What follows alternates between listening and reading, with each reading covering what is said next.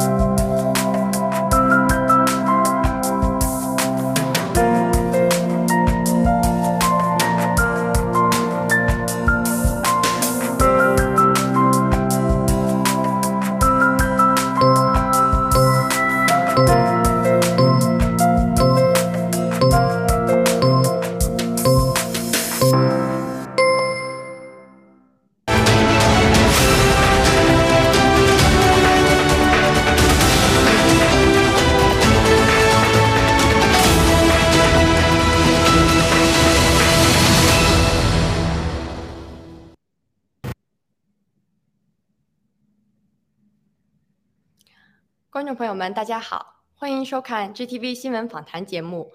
今天是十一月三日，星期三，现在是美东时间晚上八点半。我是主持人小新艾玛。首先给大家带来新中国联邦消息：喜币将成为新世界秩序下的正义捍卫者。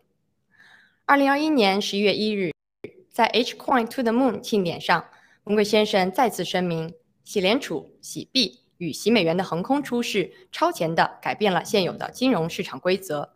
比特币越过了法律红线，但 H coin 永远不会越过法律的红线。一切越过了法律红线的金融货币产品系统都终将崩溃。文贵先生说：“比特币作为加密货币的鼻祖，它的开创性是伟大的。可以说，它所代表的区块链加密货币技术改变了人类的一切。但是。”跨过了法律红线的比特币，注定只能沦为黑暗势力的洗钱工具。它只称得上是一个奉献者，而在法律允许范围内改变规则的洗币，不会接受任何的洗钱和违法犯罪行为。它会成为新世界秩序下坚定的正义捍卫者。在人权和财富安全的新世界里，洗币终将越走越远。墙内洗交所搜索量排全球第一。十月一日，喜币公开上市，震惊了世界，更惊醒了墙内无数老百姓。近日，喜交所的搜索量在短短几天时间内快速增长百分之五十以上。从搜索量地区排名来看，前五名的国家和地区依次是中国大陆、香港、澳大利亚、新西兰和新加坡。非常值得注意的是，在被禁止使用谷歌的中共国，喜交所的搜索量却高居榜首。显然，洗币上市震撼了墙内百姓，将会有巨量的人注册洗交所，参与洗币的交易，实现个人财富自由。洗币是世界金融海啸来临之际，新中国联邦为全世界打造的金融诺亚方舟。洗币未来的价值将远超人们的想象。列支敦士登、卢森堡等多国投资新中国联邦洗联储。在十月一日洗币上市庆典的直播中。郭文贵先生透露，列支敦士登、卢森堡等多个 WTO 成员国不惧中共威胁，毅然撤回与中共国贸易关税最惠国的待遇。郭先生表示，这些国家基本上已经与中共脱钩，并转向投资新中国联邦的喜联储。其中，新中国联邦喜联储的第一个大额储备银行就来自列支敦士登。喜联储主席威廉已经与该国签订了金融服务合同。另外，作为全球人均 GDP 最高的国家，卢森堡也已经是喜联储另一家大型储备银行和黄金合作银行的合作方。郭先生还提到。目前，新中国联邦的委托公司与意大澳大利亚、新西兰、加拿大等多个国家的商谈仍在进行中。未来会有越来越多的国家与新中国联邦站在一起。接下来是一组外文热点：美国卡车运输协会考虑取消政府合同，而非解雇未接种疫苗员工。为了遵守拜登政府的强制疫苗令。美国卡车运输协会 （ATA） 正在考虑取消所有的政府合同，而非解雇必要数量的卡车司机。尽管政府合同可能有利可图，但在当前司机人数已远远不足的情况下，不为政府拉货，而仅为私人提供运输服务，既可充分利用现有人力，也可缓解供应链的危机。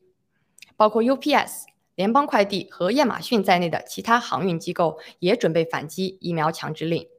他们已要求拜登政府将该任务推迟到二零二二年。随着旺季的到来，当局政府对承包商的疫苗强制政策可能会为假日期间运输公司为客户提供服务的主要绊脚石。货运航空公司协会主席斯蒂芬·阿尔特曼解释道：“如果员工决定辞职或退休而非接种疫苗，日益严重的工人短缺情况很可能会进一步恶化。”参议员保罗谴责福奇撒谎，并担忧出现致死率更高的新病毒。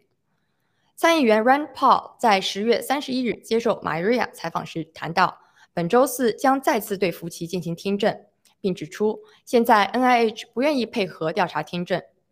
目前已知，美国纳税人的钱将继续通过达达克的生态健康联盟送去武汉，并且这种资金投入到一直持续到二零二五年。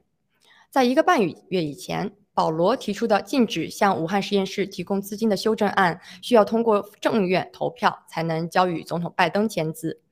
保罗指出，夫妻狡辩称资助中共国是因为那里是病毒的出处，并且他回避了五毒所是否有中共军方官员参与，以及这些军方人员是否可信的问题。不仅如此，福奇还在病毒是否来自于实验室这个问题上不置可否。甚至刻意持续撒谎，试图混淆功能增强实验的定义。保罗还提出疑问：如果致死率高于当前中共病毒五十倍的更糟糕的病毒从中共实验室里出来了，人们该怎么应对？郭先生早就在早就警告过，今年年底中共很可能释放致死率奇高的热毒。保罗参议员自二零一三年以来就在中美国国土安全和政府事务委员会中任职。他的这个疑问反映出美国对新病毒的担忧。纳瓦罗称，美国经济正面临滞涨和通缩并存的局面。十一月二日，纳瓦罗先生在接受班农作战史采访时指出，美国经济正面临着史无前例的衰退，与此同时，也承受着通货膨胀的巨大压力。纳瓦罗先生表示。现在的经济状况是他作为宏观经济学家在整个生涯中都没有见过更恶劣的态势。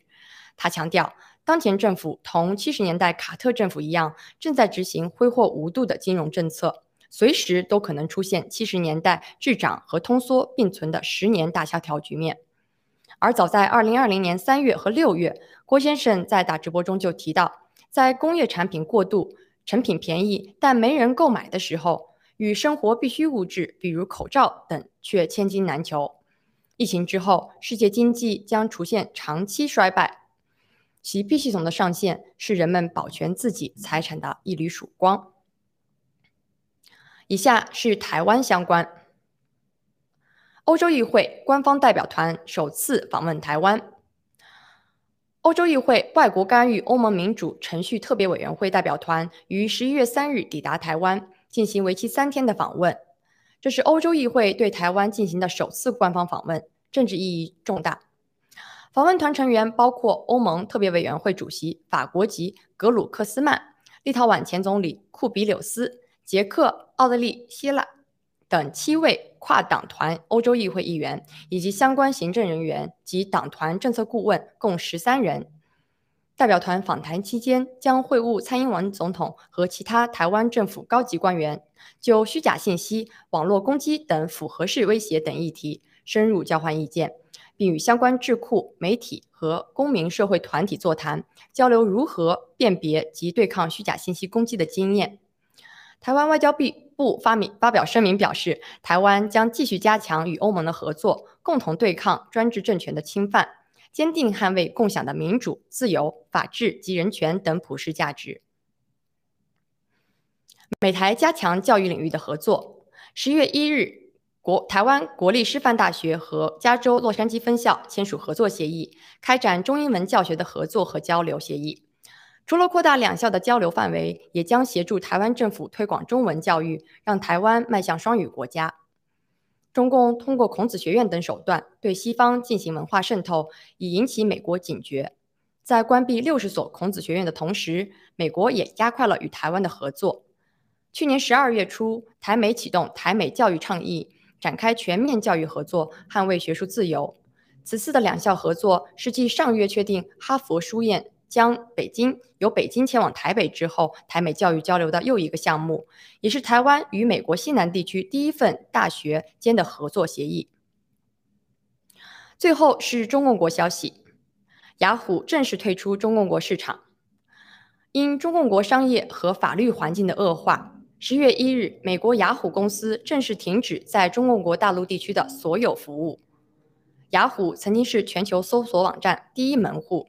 其业务遍及世界二十四个国家和地区，拥有超过五亿的独立用户。一九九九年九月，雅虎的中国区网站正式开通。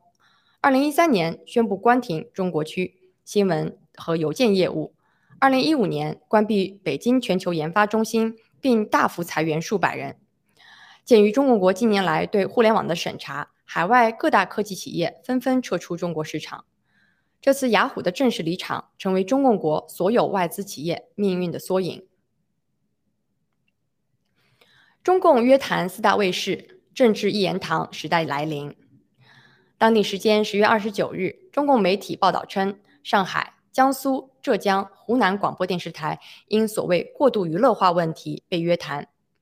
此前，中共大肆渲染娱乐界清朗行动，打压惩治。捕获一系列中共演艺界相关人员，中共的党内斗争完全影射进与其牵连颇深的中共娱乐圈，现如今更是波及各大电台。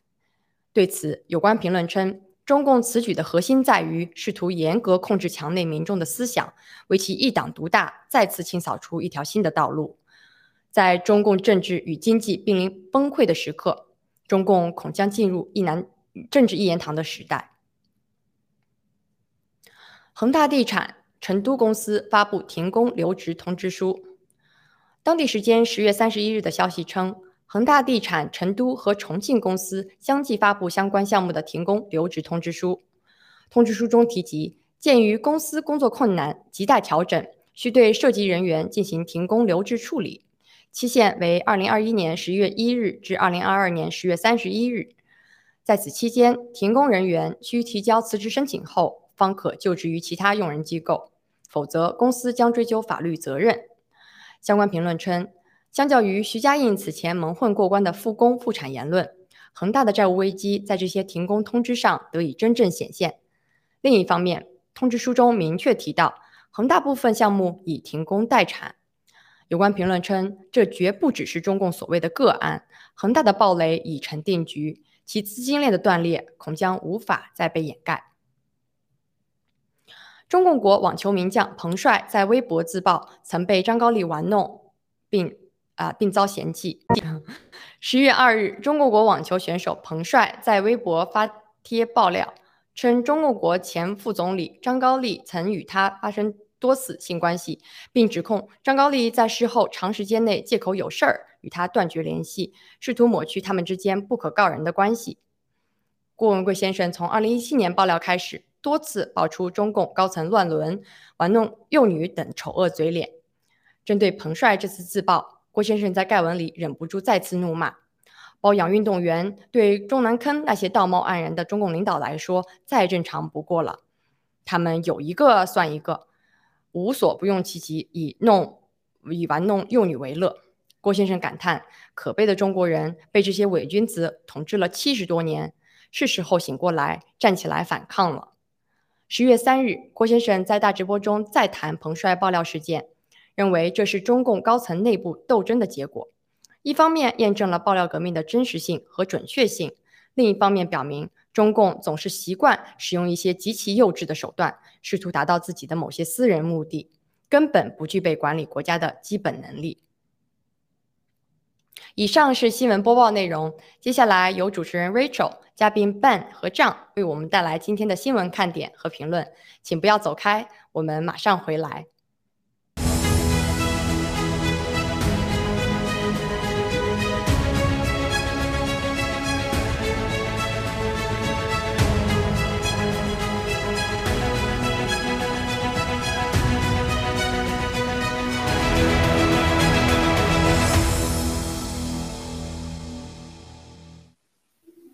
尊敬的全球的战友们、观众朋友们，大家好，欢迎收看周三晚上的 GTV 新闻访谈访谈环节，我是 Rachel。我先让我的两位老搭档跟大家打声招呼。呃，观众朋友们好，战友们好，我是笨，很高兴又和大家见面了。各位观众大家好，我是张。好的，谢谢。那今天晚上很感谢我们的艾玛啊，艾玛很棒哈，我们新中国联邦人人才济济。我希望有更多的战友可以啊站出来为我们新中国联邦的事业而努力。嗯，那其实今天晚上呢，我们准备了三个话题，但是我们在这三个话题开始之前呢，我们想很简单的呃来谈一下这个洗地上市的这个激动的心情，因为我们今天直播间里有伴，那我们也知道伴其实参加了很大一部分的这个当时的直播啊，就是我们洗地上市的直播。那我给伴很简短的时间，一分钟，您跟我们谈一下您在那天的啊心里想了些什么？嗯。好，谢谢。那天心里真的不知道在想什么，就是就是激动。我们知道一定会延期，或者一定出状况，但是这个延期和状况是一种美好的等待，因为我们知道一定会发生的事情，它必定会发生。那么那个最最美的时刻，是我们等待了在直播时一直等到了十几个、十七八个小时吧，好像是这样到来了。我觉得那一刻啊。不光是我，所有的参加直播的，还有所有在直播在这个电脑或者手机面前的观看我们直播的战友，都是一样的心情。我们跨出了历史性的一步，那个从几毛钱开始啊，我们就见证着一个一个的奇迹。同时，我没有看到，我知道，呃，九子妖正在当时同天也在油管上直播，就一直告诉我们这个币是不可能最后能够成功上市的，绝对不可能的。他正在说说说着的时候，突然传来消息说已经开始。而且他能看到的时候还是两块钱了，他表示他啊，没想到真的被他弄成了，那是很落寞的，很可笑的。我觉得那一天每个人的心情是不一样的。所有的爆料革命的这些战友们，所有成功的购买到币的这所有的战友们，那个心情和这些中南坑的老杂毛，还有那些啊伪类们，以及呃先参加爆料革命，后来又怀疑而离开的这些人，每个人的心情都是不一样的。今天我们又见证了。他已经冲上了十块钱的大关，我相信啊，大家又度过了一个不不眠之夜，啊，未来我们就在这种美好的期许中度过，非常的美好，谢谢。好的，谢谢 Ben。那这样，我给你同样一分钟的时间，来有什么跟大家分享的关于喜地上市的事情？OK，那就我简单说一下，还是上次节目结尾的时候我说过，我这两天还是在想陆大脑那三百万个洗币，就说到这儿吧。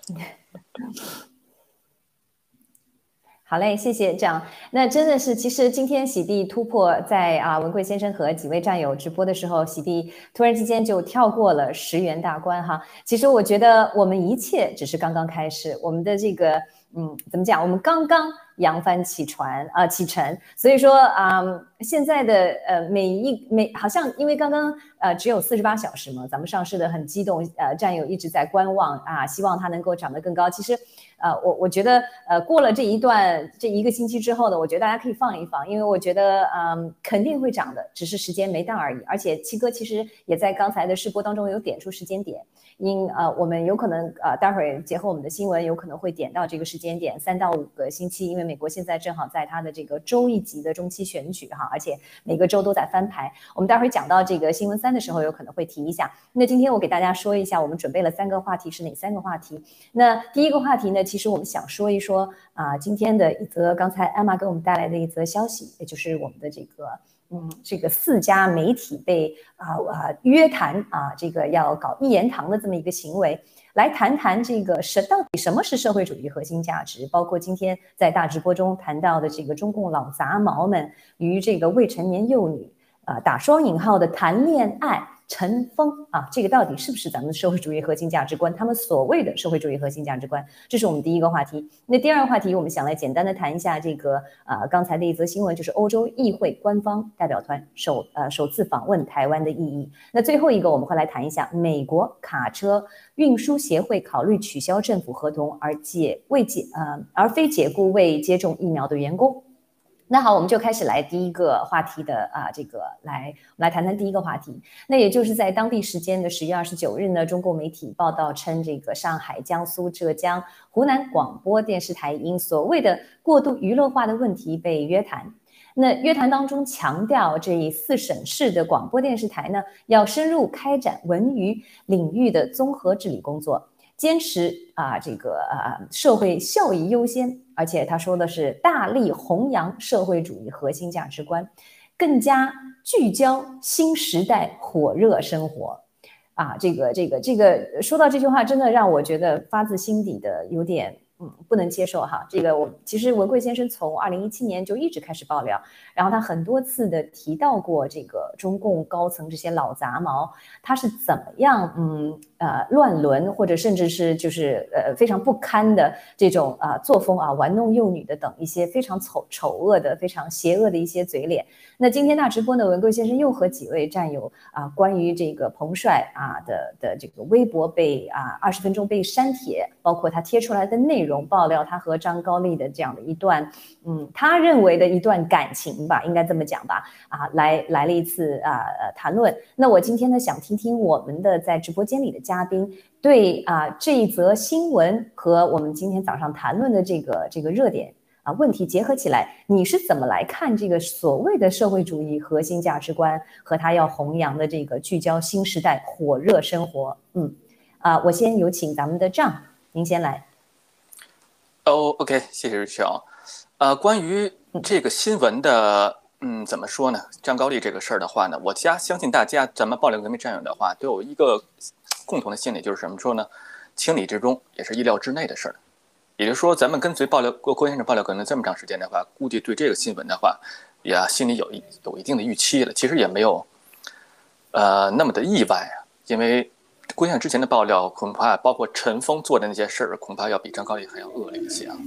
那么咱们简单说说这个这个彭帅这个这个人的话呢，呃，非常有天赋的一位网球选手啊。比如说他在一三年温布尔顿网球公开赛，包括一四年法网，然后他拿他跟这个咱们台湾的叫谢淑薇的这位啊女子吧，拿下了双打的冠军，非常非常的棒啊，也是中国女子拿到双世界冠军的第一个人。但是呢，这个他的过程恐怕没有大家想那么简单啊。他在他十二岁的时候，他就患有这个先天性心脏病，然后为了为了追求这个网球的梦想呢，她在心脏这儿啊植了六根弹簧，所以说她是一个非常不容易的女孩子，而且对很很不容易的。而且在零一四年的时候，就是在这个网球协会啊，就是全球这个网球协会，然后她排名呢女子双排第一位。单排第十四位，真的是非常非常的棒啊！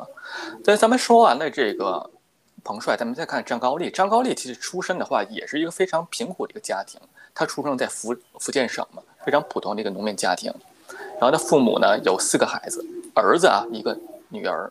张高丽呢排行最小，也是因为他幼年吧家境比较贫寒，所以他爸爸在十多在他十多岁的时候就去世了。也就是说，他这个成长过程也是非常不容易的。在一二年的时候，十一月十五日，他的人生达到了一个顶峰，什么呢？他被当选了中央政治局常委啊，常委啊，七常委之一啊。那我想说这些的话呢，就是说有一点，他们的出身恐怕都不是非常非常的，咱们非常富裕这个家庭，都是通过自己打拼上来的。但是大家看看，就是尤其是张高丽，我相信就是说，如果说他作为一个普通男人来说的话，没有参加体制内的话，他不是今天这个结果，不会这样一个人。就也就是说，什么意思？本身善良的人，在这个体制内获得这个结果，我估计是他自己不想看到的。那么再说到咱们这个政治常态上来说的话，你想想啊，为什么张高丽他能够做到政治局常委？大家注意到这一点了吗？记得大家记不记得，就是郭先生之前爆料的时候说过，有一次江泽民病危这个事儿，然后一直陪伴他在左右的人是没有叛变的谁呀？孙立军、孟建柱，这是郭建之前点到的。所以在江泽民奇迹之后，奇迹办的好了之后的话，立刻学习了胡锦涛的阵营，就是包括之前咱们做节目那次，胡锦涛下飞机就被架空到玉泉山开会那次，这个事儿都是关联的。那么大家想一想，刚才我说的，那为什么张高丽能够达到这常委？其实郭先生给出答案，人家是江派的。我相信在那次政治选择的时候，张高丽也是选择了江派，所以他之后才能得到重任，这是非常重要的一点啊。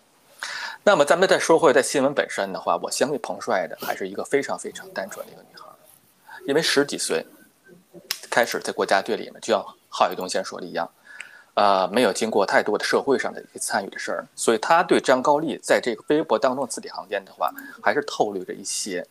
女孩子非常单纯的那个爱，呃，我相信彭帅不是张高丽以谈恋爱为名的第一个女孩，也不是最后一个。那再我再说一最后一点，大家中国的法律，你和十四岁以上的女孩在对方自愿发生性关系的前提下，这不叫强奸。大家查一查，这是中共明明白白写在法律上的。所以这个事儿，你说怎么看？好，没事。关于这一点，我先说到这儿，谢谢。嗯，好的，那谢谢这样给我们带来您对这件事情的看法的评论。其实你说的很好，就是在这个体制内哈啊，就是啊会把人变成魔，会把人的这个人性里面最恶的东西给诱导出来。那其实我觉得结合这则新闻看呢，我就觉得嗯，就像彭帅自己在微博上的写的这个，我不知道大家有没有看过他的微博，因为比较长，所以我在这里就不读了。但是他最后呢有写到四个字，我觉得一语概括啊，他就说道貌岸然。他觉得我们都很装，你和我，他指的你就是说的是张张高丽啊，他就一语点破。那其实我们都知道，在中共国内没有人不装，包括这则新闻哈。这则新闻很可笑的是什么？是他要给这四个省市电视台要深入开展文娱领域的综合治理工作。但是我们知道，中共国的大裤衩啊，咱们这个啊，它不是省一级，也不是市一级，它是中央级的大裤衩，就是老杂毛，中共老杂毛的后宫。对不对？就是就是他们已经装到无以复加，最可怜的是我们墙内的老百姓还在被忽悠啊！那我希望这个不管是出于什么样的一个政治目的，在这个时间，这个这个彭帅呃能够发出这样的微博，嗯啊，我希望能够警醒更多人。那现在我想听听我们的这个办，您对啊啊这个事件，包括和我们的这个新闻刚才提到的这个嗯这个内容，您有什么样的啊点评？有请办。好，谢谢主持人，谢谢 John。啊，首先讲讲约谈四家电视台，呃，我觉得挺好。嗯，二十多年前的时候，我大概大概哈，这个不准啊。那么中国大概有四六百多家电视台，当时啊，也许是啊，也许错的啊，这个数字啊，现在可能应该是更多，只会多不会少。那么很多人拿起电视以后呢，就会有选择恐惧呃忧虑症。现在很好，党给大家考虑好了，以后你没什么好选择了。呃，我全国人民都应该知道一个七点钟病毒。所谓七点钟病毒，一到七点钟的时候，你就发现所有电视台都是一个节目哈，你不管怎么换台，那都是那两张脸在那新闻联播，我们称之为七点钟病毒。那我也想分享一下，呃，我我是很有幸在七十年代我们家就有电视机啊，当时的电视机 是在六点半开播，大概七点半就结束了，呃，新闻大概十五分钟，运气好的话他给你放个京戏，否则就没了。那个时候全国人民都很生活得很欢乐。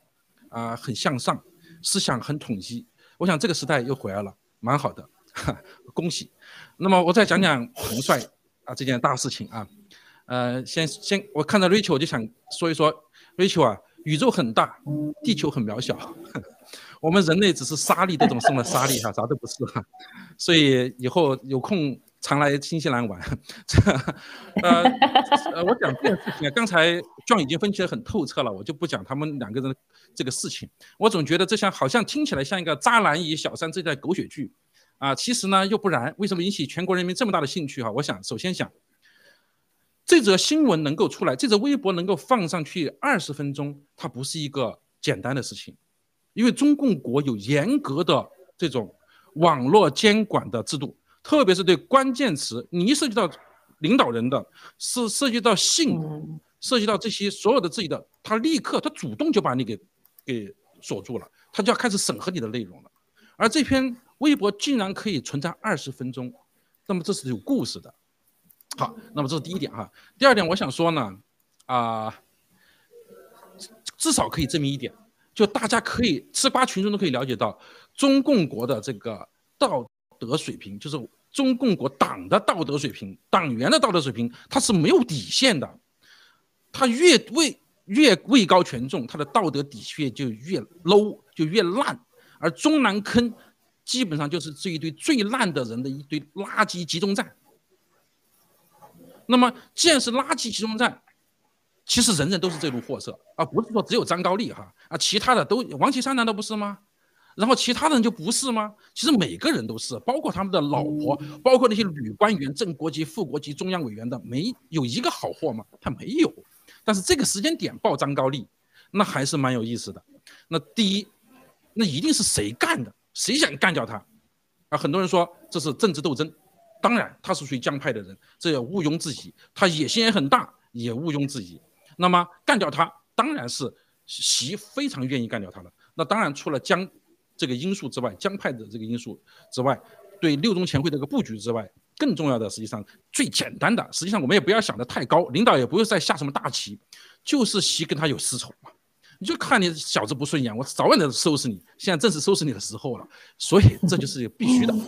只是说。你要想从从这个角度上考考验一下，考虑一下下一个该是谁呢？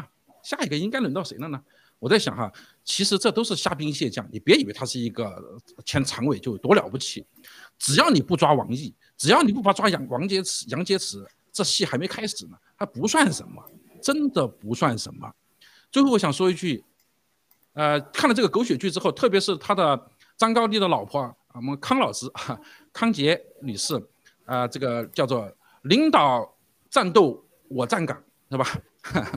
这个高丽同志在里面战斗，他在外面站岗，这给我感触很深哈。所以我总结起来是这样说的：就是康老师觉悟高，啊，那张老师就是我们张高丽同志，张老师呢他不讲武德，那么我们的彭妹妹这个要求这个不现实。造成了这个悲剧。简单来说，康老师觉悟为什么高呢？老公在里面干活，他在那把门儿，这个是确实是，确实令人佩服哈。你看看这觉悟，你瞧瞧，你瞧瞧，是不是啊？这个是不容易的啊，相当不容易。所以共产党员确实是特殊材料制成的。那么为什么说张老师，我们高丽先生呢？他不讲武德呢？实际上啊，你十年前干过人家，那就提裤子就跑，你好歹得给给点利益嘛。你这不按常理出牌，作为一个。作为一个经济沙皇啊，经济大权掌握在你手上，全国能源经济很多事情都在你控制呢。你给这个小妹妹弄个十亿、八亿、百亿的，那不是玩儿一样吗？你有没有考虑好？至少弄三五个别墅啊，七八部跑车的，对不对？小妹妹就不在这有不会不不变成怨妇了嘛？你想一想。最后我想说的是，这个彭妹妹呢，期望不切实际。实际什么叫不切实际呢？你应该搞清楚你是谁。你应该搞清楚你要做什么，要什么。你真找他要个要个这个经济利益，那是分分秒秒就得到了嘛。你非要想扶正，那是不可能的嘛，是不是？你太不懂游戏规则，《甄嬛传》看多了那是有害的。最后我的感触是，就是还是那句话，宇宙很大，地球很渺小。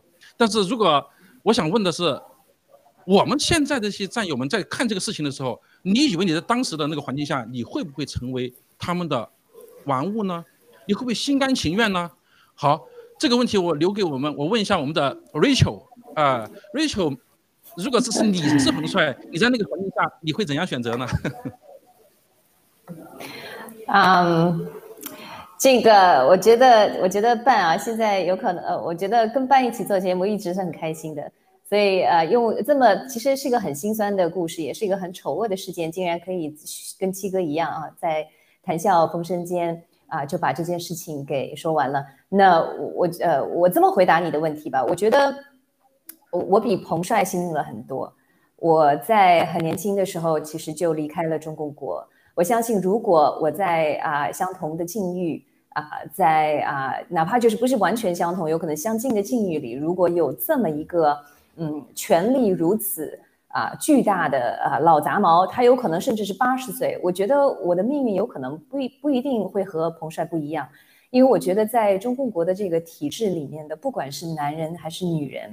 他整个体制就是一个逆向淘汰，你没得选，啊，所以这也是为什么，不管是因为单纯也好，因为涉世不深也好，还是因为啊年幼无知也好，我其实这样的哪怕聪明的女性很多，包括我们知道的杨澜，她是一个很精明的上海人，又有很好的这个教育背景，家庭环境也非常的好，但是她最终也做出，也变成了中共国这个罪恶体制下的一个一个怎么讲，一个牺牲者吧，一个玩物吧。其实我对他们是有怜悯之心的啊！我希望啊，所以说我这么回答你的问题：我如果在那样的体制下，在那样的环境下，我没得选择，我会跟他们一样的结局，一样的命运。所以这也是为什么啊，我们要做这个 GTV 新闻访谈，我们要做所有的这些 GTV 和啊节目，我们希望能够唤醒墙内的啊。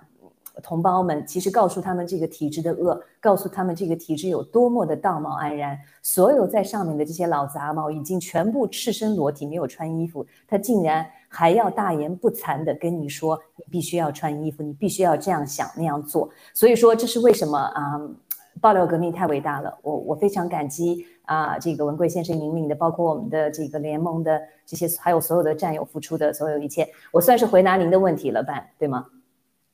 呃，是的，非常感谢你，非常坦诚。说句实话，我们可以设身处地想一想，中南坑这现在这种黑暗、这种这种堕落、这种这种状态下，我们如果把自己自身去来想一想，啊，每个人都有家人，都有呃这个女性的家人，你们自己或者你们的家人遇到这种情况，他真的就能逃地魔掌吗？不会的，大多数我相信都会沦陷的。我们不去责怪任何像彭帅这样的女士。啊，我甚至连张高丽这个老杂毛我都不想责怪她，我们要要怪的是这个体制。那么刚才我问问到的问题是一个上半段的问题，也就是说在当时的情况下，我觉得你也没有选择，我也不会有选择。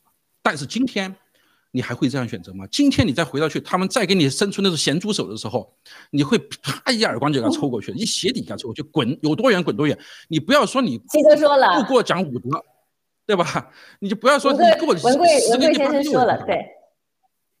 对，对吧？文贵先生说，呃，他们不能，任何人不能伤害新中国联邦人，我们任何的战友，对不对？我们一定啊，不能容忍恶。如果所以他们欺负我们新中国联邦人，其实就是欺负我们新中国联邦和爆料革命，就是欺负文贵先生本身。所以说，我们一定要讨回，不能让，要对恶说不，才是我们维护正义的啊一个最好的选择。嗯，不光如此啊。这是这是从新中国联邦的这个整体来对弱对我们战友的保护。就从你本身来说，你也坚决不可能丝毫不会动摇，因为第一，你有你的信仰，而且你真正的开智了，有你的尊严，而且还有个很重要的因素，就是随着洗币的上线不断的冲高，你那点利益诱惑不了我，所以我们是个独立人格的、完全自由的、真正的自由人，真正的叫做人。这就是新中国联邦人，所以我们不责怪墙内的这些人，但是每个人都该被唤醒起来，了解只有推翻中南坑这些老杂毛，只有通推翻了中国共产党，每个人才能过上有尊严的生活。这就是我对这两则新闻的看法。谢谢。我也鼓个掌啊，说的非常好，谢谢啊，这个老班长，对我们新中国联邦人永不为奴啊，你可以啊遵从你自己内心的坚守和和自己的原则，所以说啊，真的嗯说的非常的棒。那我想问我们的账，您对刚才老班长的这一番肺腑之言和啊有什么想呃呃评论的，简单的说一下好吗？嗯，好的。呃，老班长的这些啊，Ben 的这些话的话，让我想起来一句话，什么话呢？大家记不记得以前父母总是教导咱们，说是穷养男，富养女，是吧？富养女的目的是什么？不是说就是防止为了有些个坏男人给人女孩一点好处，一块糖，然后就跟他跟跟着走了。那像咱们现在呢，咱们富裕起来之后，最重要能获得的什么？尊严，做人的尊严，不会再像 Rachel 跟 Ben 之前说的一样，我没得选。现在咱们有的选了，那以前是什么呢？我非常同意 Richard 跟 Ben 的观点。如果说我是张高丽的话，我估计我如果我是习近平的话，我做的只会比他坏，不会比他好。这就是我想非常非常发自内心的说一句话：是什么？这个体制给你带来没有选择性，你想到达那个位置，你没得选。但是现在就是完全不一样。从咱们洗币上线那一天开始的话，咱们先到了新的一篇，让中国人民有的选。就像刚才 Richard。说你的新闻一样，西联储搜索这个关键词最高的来自哪儿？不是澳大利亚，不是新西兰，不是新加坡，第一个是来自咱中国墙内，代表什么？中国人民的心声，那就是投票，这就是选票，这就是你心里的那种呐喊啊！好吗？咱们先简单说到这儿，谢谢日志，谢谢 Ben。嗯，真的，我能感感受到那股嗯被压抑了很久。像是这个久旱逢甘露的，好不容易渴望听到一点真实的声音的那种，呃，心底的被召唤的感觉。所以说我我替我们这个墙内的啊战友兴奋，我啊给你们打气，我在墙外给你们打气，我们接着啊努力，嗯。那好，那我们就是啊，转到我们今天为啊大家准备的第二个话题，我们要来说说这个欧洲议会官方代表团首次访问台湾这件事情。那也是刚才我们的啊主播 Emma 给我们带来的一条新闻。那欧洲议会呢，其实这个这个议会有个很长，这个委员会有个很长的名字啊，它叫外国干预欧盟民主程序特别委员会。那代表团呢，于这个十一月三日抵达了台湾。进行了为期三天的访问，这是欧洲议会对台湾进行的首次官方访问，哈，意义政治意义非常重大。这又让我们想起来刚才这个另一则新闻里说的这个脱钩啊，他们这个呃，比如说卢森堡啊，还有那个登士列支登等，都是属于欧洲的国家哈。这跟其实这也我们也看到最近的一一一段时间，这个欧欧洲国家和欧盟呢，的确是站在了这个啊最前列哈，比美国甚至比美国的这些行动甚至更快哈。那这个访问代表团包括欧盟的这个这个几个国家啊，包括法国籍的这个议员，包括立陶宛前总统，还有捷克、奥地利、希腊、意大利等七位跨党跨跨党团的这个欧洲议员啊，呃，以及相关的行政人员，一共十三人。那我就想问问啊，这因为他当时还说了，这个代表团主要有些什么样的呃呃议程啊？他们为什么要？做这次的会晤，包括啊，他们会和这个蔡英文、台湾的蔡英文总统啊，就这个官方来沟通，在尤其是特别在虚假信息啊、网络攻击等啊、复合性的威胁等这些议题上深入啊交换意见。但是这是媒体的报道，那我想让两位来谈一下，就是说您觉得这次访问？呃，报道有说有很大的意义，但是您觉得具体有什么样的呃意义？是个什么样的意义？而且您觉得现在的这个访问，因为是十一月三号的啊访问嘛，嗯，您觉得啊这个时间的访问点和我们的洗币上市的时间有没有任何的关联性？嗯，那我想有请我们的账来先谈谈。OK，好的，谢谢主持人。我个人觉得这个意义非常非常的重大。呃，大家注意一点啊，就是说，在这个决议之前的话，就是人家决定来到台湾之前的话，你猜咱们《环球时报》怎么说呢？他们就是批评欧洲议会啊，聚集了西方社会里最激进、极端的意识形态啊，同时为出风头、刷存在感的各种政治恶势力提供了表演的舞台。这是《环球时报》啊，他们说的。那么，为什么这一个会议的意义特别特别的重大？注意一点，刚才 Richard 说的特别好。人家是这个学习小组的啊，这个咱们这就是说学习小组吧，叫什么名字？哎，叫外国干预欧盟民主程序特别委员会，说明什么？人家是来干什么的？人家是来取经的，取什么经？人家是来学习的，学习什么？学习着蔡英文总统如何在跟中共这么近距离的一个国家，如何防止中共的渗透，而且保持台湾相对公平的民主的。人家是来学这个，人家是来学如何防渗透来的。人家是带着虚心的态度来学习的，并不是单纯的一次访谈、来自会议。第二点，这也是欧洲议会跨国组织第一次来到台湾，说明什么？这是对台湾这个国家主权的认可。这一点也是非常划时代的一次意义。那么，再咱们再说回来啊，大家之前咱们总是在说啊，中共要武统台湾，武统台湾，武统台湾，它的目的是干什么？我想问问各位观众，咱不卖关子，说其中一点，我个人认为最重要的一点，台湾的人和台湾的钱，就要你的人和钱，当然还包括你这个地理位置。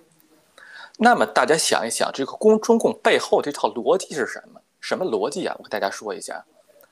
我的经济不好啊，我六亿人一啊六亿人人民币一千块钱月薪啊，我的经济不好，然后我怎么怎么不好了？我解决我经济不好的方法是干什么？不是说我发展经济、修身养性，不是的，我是去抢。你明白这个逻辑吗？我就好比是我自己不富裕，但是我可以通过抢别人去赚钱，而不是说我提高我自己的能力去赚钱，这完全两个逻辑，这是一种彻底的流氓行为。那么再说，就这种行为的话，咱们打一个比方啊，比如说我跟 Rachel 准备考试，我学习不好，我想的不是通过我复习来达到好成绩，我是想什么？Rachel 学习好，那我就考试看你的不就可以了吗？你学习好，我看你的就行了，你白来的，你准备的一切都是为我服务的，这就叫流氓。那么再举个例子，你在公司里任职，哎，你你工作能力不行，我怎么才能爬上去呢？不是靠我业绩的出色，不是靠我业务能力出色，靠的什么？我巴结领导，然后我再上了呗，再把那些个学习好、成绩好的人，我再给他干掉。大家明白了吗？说这么多，就让大家明白一点，这就是流氓逻辑。那么再说回到咱们这则新闻的话，就像我刚才分析的，对于台湾主权的认可，人家是中华民国。第二一个，我相信他们对蔡英文总统这些年的努力是非常非常认可的。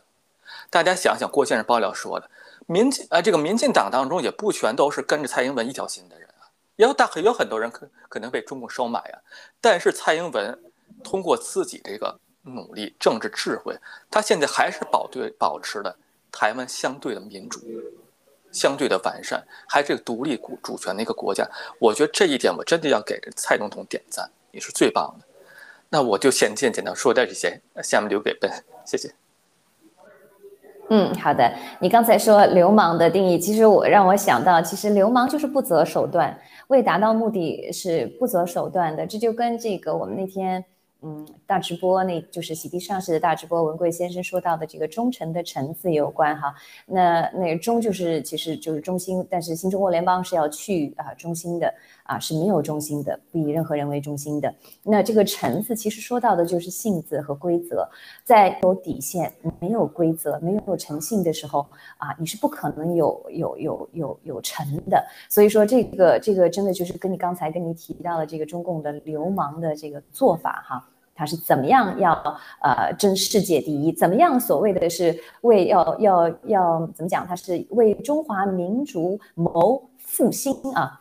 这个话听上去没有错，是的确要为中华民族谋复兴，但是他是怎么谋的？对不对？他不是说增加自己的能力去公平的竞争，而是一味的做着无底线、最可耻的事情。所以说，这也是为什么相比之下，台湾嗯民众，这也是为什么每次我们大直播，我们都特别喜欢台湾农场的战友，他们散发出来的那种啊真心和啊啊很纯呃纯呃纯纯的这种人际之间的关系，包括啊啊诚信等等，我们都感觉非常的温暖。所以这也是为什么啊。我们其实人心都知道什么是好的，什么是恶的，你会很不自然的就靠近他们，你会喜欢去追求他们，所以说这是美好的。那我想你听听我们的伴对这个事件，你来分析一下这个事件的意义到底是个什么样的意义？嗯，伴。好好，谢谢哈。呃，这件事情我想说说它的象征意义、现实意义都非常的巨大。那首先是欧洲议会的成员第一次。去以这样的形式访问台湾，那么他的领队，想想想想，领队就是叫，是他是法国的啊，欧洲议员叫拉古斯曼。这位拉古斯曼，我们有必要说一说哈。这位拉古斯曼是什么人呢？他是今年，那就是今年三月，大概欧洲议会就新疆和香港人权议题，对相关的地方官员进行制裁，通过这么一个决议啊。那么中方中国外交部发言人呢就宣布了对欧盟有关机构的一些人员进行实施制裁，这个制裁名单里面就包括了这位 啊古斯曼啊叫做叫什么拉古斯曼啊，所以说你。制裁我，我们就来了。现在哈，这个是意义很有意思啊，很有讽刺意义的。那么你看看他来的这些人有哪些人呢？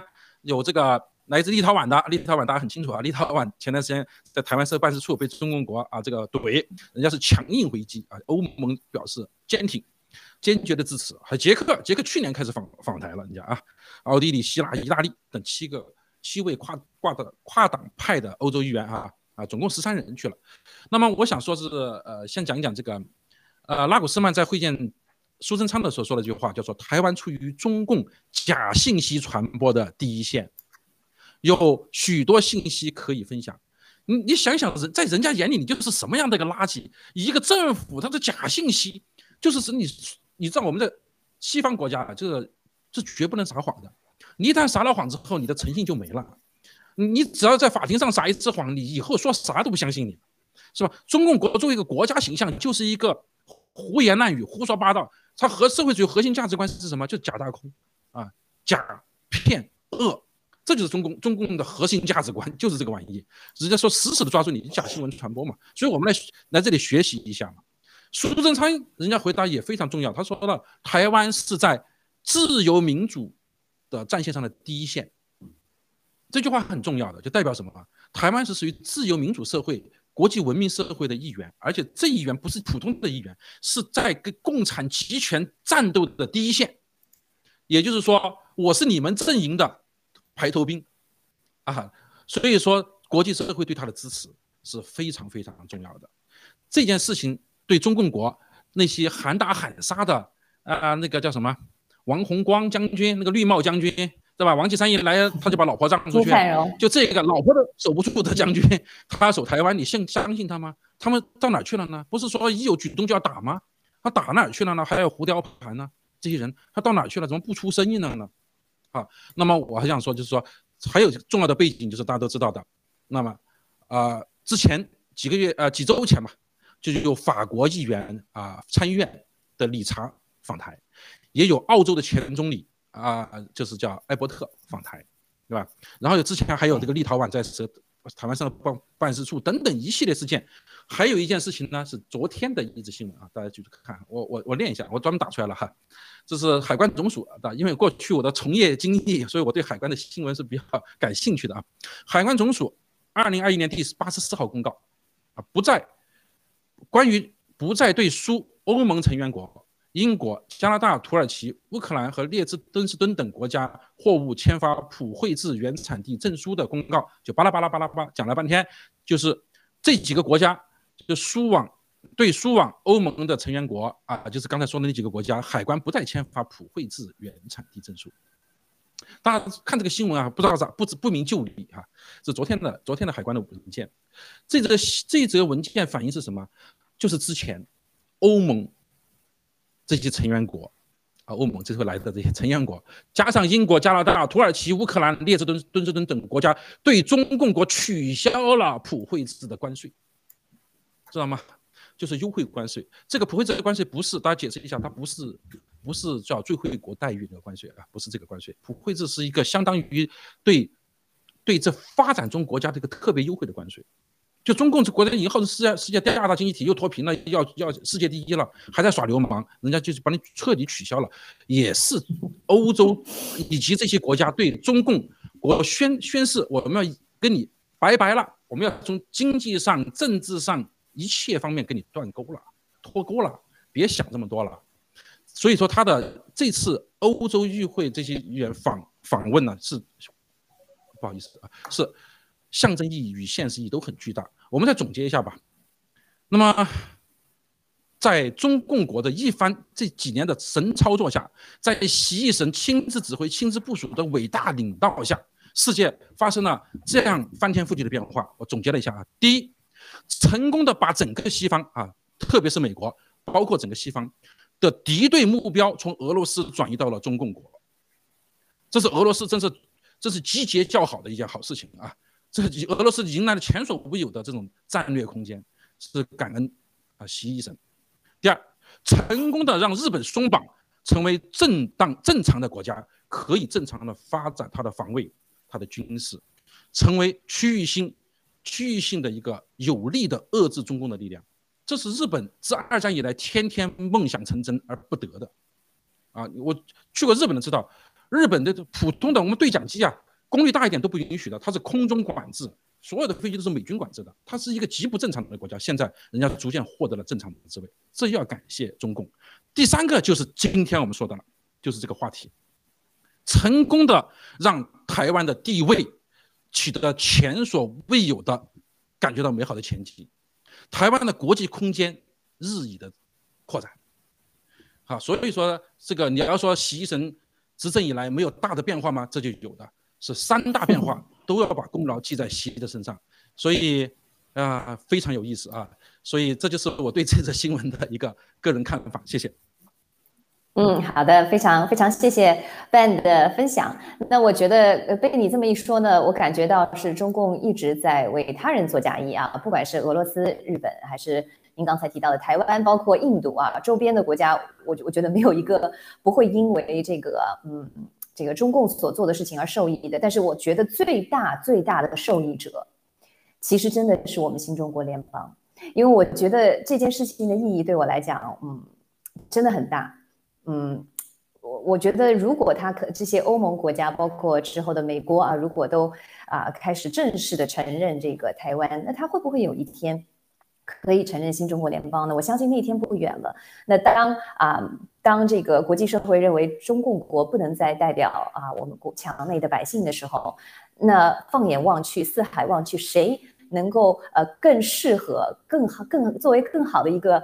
代表中国十四亿老百姓的这样的一个政体呢，那其实真的就只有我们新中国联邦了哈。特别是在了我们洗币上市之后，有了这么一个国家级别的，嗯，甚至世界啊舞台上可以站立啊稳稳站立脚跟的这么一个洗联储的这样一个啊印钞权啊印呃呃。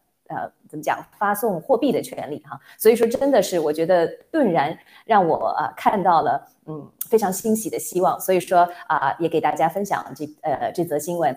那好，那我们呃把剩下的时间转到我们最后的一个为大家准备的新闻，就是说说这个美国卡车运输协会考虑取消政府合同而非解雇未接种的疫苗员工。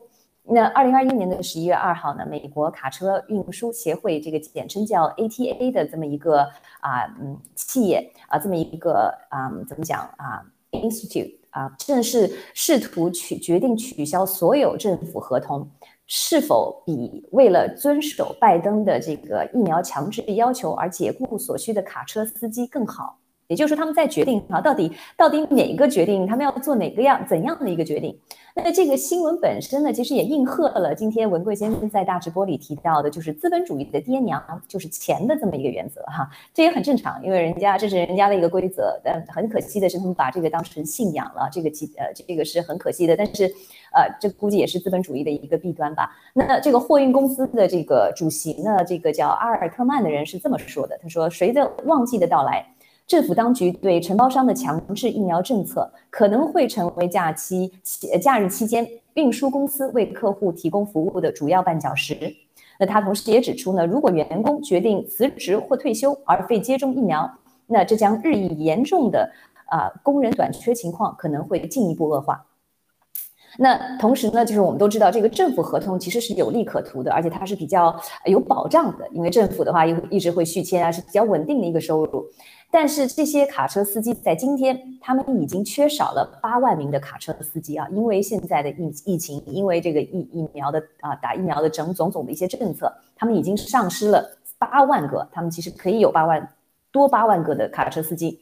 那他们呢，其实现在呢，如果靠托运私人货物呢，他们是可以让现有的这个留下来的司机呢忙碌，这使他们呃避免可以解雇呃更呃目前工作的百分之五十的司机啊。如果说他们啊，嗯，不做这个政府合同的话，那其实这笔账呢，谁都会算，尤其是精明的资本家哈。那其实也就是说，违背政呃拜登政府的强制接种禁令的，则可以保证目前的营运状况和盈利程度。特别是在这个假期购物旺季快要来临的时刻，但是遵守这个拜登政府的强行接种禁令呢，就会面临损失更多的卡车司机，而无法保持现有的盈利状况。那呃，我想让两位来评论一下，您对这则新闻有怎样的一个解读和看法？这样，您先来。好，队长，呃，时间关系，我非常快速跟大家说一下，呃，大家觉得这个卡车司机啊，真真真的是一个非常非常辛苦的一个工作啊。有比举一个例子吧，一个司机，比如从美国加州东海岸啊，美国加州西海岸到美国东海岸，这一圈下来是六千英里。比如说，我们一个月跑三次的话，这长度就是两万五千英里。半年下来，他开的这个距离相当于可以绕赤道四圈。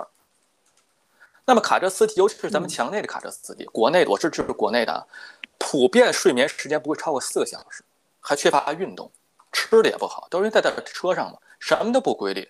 对身体伤害非常大，真的。作为一个卡车司机，真的是非常非常大家可不要想，不要看他那挣的钱很多，真的不是这样的。这个钱跟他的辛苦程度成正比的。那么在如此怎么说艰辛的这个工作情况下，你看拜登上个月要求什么？拜登拜登上个月要求美国加州长滩洛杉矶港口要求昼夜不间断的运行，还包括什么物流公司 UPS、沃尔玛这些零售业跟物流业。延长他们的作业时间，以增加商品的供应，这是拜登做的。那么，如果公司被强制实实行这个是让员工接种疫苗的话，只会得到一个什么结果？进一步加剧供应链延迟。什么意思？可大家可别小瞧这一点。供应链延迟代代表什么？你现在在家里想买到的东西都会出现延迟，跟或者跟你送不到货的情况下，就这么严重。非常非常严重。那么我在想再多谈一点疫苗啊，我非常关注我们新西兰十一十一月一号的数据啊，十一月一号的数据，比如它 total 多少咱不管，就说感染的所有病例当中，十八趴百分之十八完全接种的，百分之十七部分接种的，百分之四十一被接种的，剩下的百分之二十二岁以下，说明什么？你打了疫苗感染的这在这次统计数据当中，百分之三十五趴，未打疫苗四十一趴。多么直观的一个数据，那我再继续跟大家分享一点，现在出现一个什么东西？各位战友一定要注意啊！出现了一个 Delta Plus，就 Delta 这个 Delta 病毒的 Plus 加强版，现在出现在哪儿了？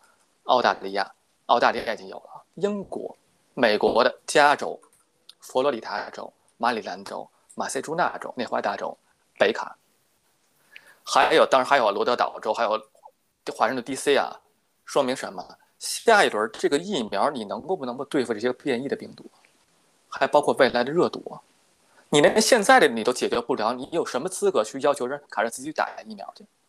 数据也在那摆着了，而且现在我发现各种社交平台上已经出现了关于疫苗对人危害的种种的抗议，跟完全已经完全不一样。哦，时间关系，我简单说到这，谢谢瑞秋。嗯，好的，谢谢这样的分享。那 Ben，您来。好，因为时间关系，我只简单说。毕竟美国就是美国，美国的伟大之处就是人民还有的选择。我们首先要为卡车司机点赞，希望不仅是卡车司机、公交司机，其他交通交通工具的司机都应该罢起来罢工，起来做出他新的选择。还有零售业、还有通讯业、其他各个服务业全部都起来的话，我们就可以发出最强烈的声音。那么美国的伟大之处还展现在我们最近看刚刚出来台的消息，就佛州的这个选举。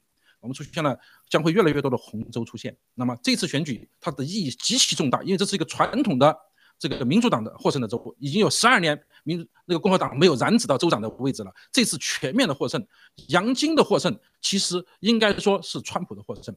川普的获胜，这次选举不是杨金的和他的对手，是川普和川普的对手，或是或者是川普和杨金和杨金的对对对决。为什么？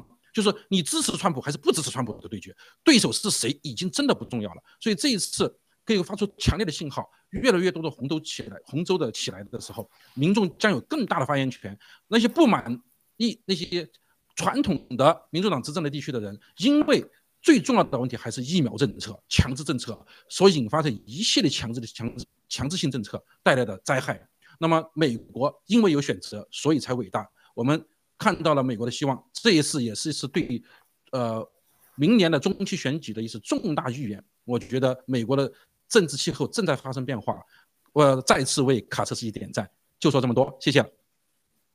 嗯，对，其实我们真的是由于时间原因啊，我稍微花几分钟，再花几分钟跟大家讲一下。刚才办说的非常好，其实这个佛州的啊，嗯，选举这个共和呃共和党就是红州啊取胜，其实这个骨牌才刚刚开始，因为我们知道在接下来的三到五个星期里面啊，其实是美国的一个州呃州级选举的一个一个怎么讲一个一个时间，所以在三到五个星期之后呢，我们将看到越来越多的州。会越因为越来越多的人民意识到了，他们需要选择这个红州，尤其是在这个疫苗强制令和啊啊政府的这种强权的实施的政策下的影响下，他们越来越意识到啊是啊他们的自由在受到了威胁。那其实这个啊这则新闻呢，其实我不知道大家有没有前两天啊有留意盖特上的这个 Jason Miller 他在好像是 Newsmax 他的采访，他有说到他发现了一个现象，什么现象呢？就是人民在选择政府。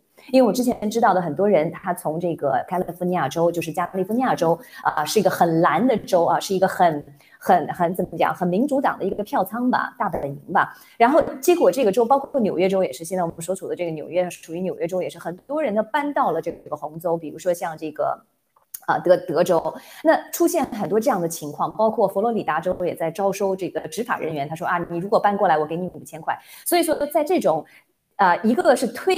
一个是拉吸引人的这样的方法下呢，我们看到了很多的人民在迁移，这是这是很有意义的，因为为什么人民在选择政府嘛？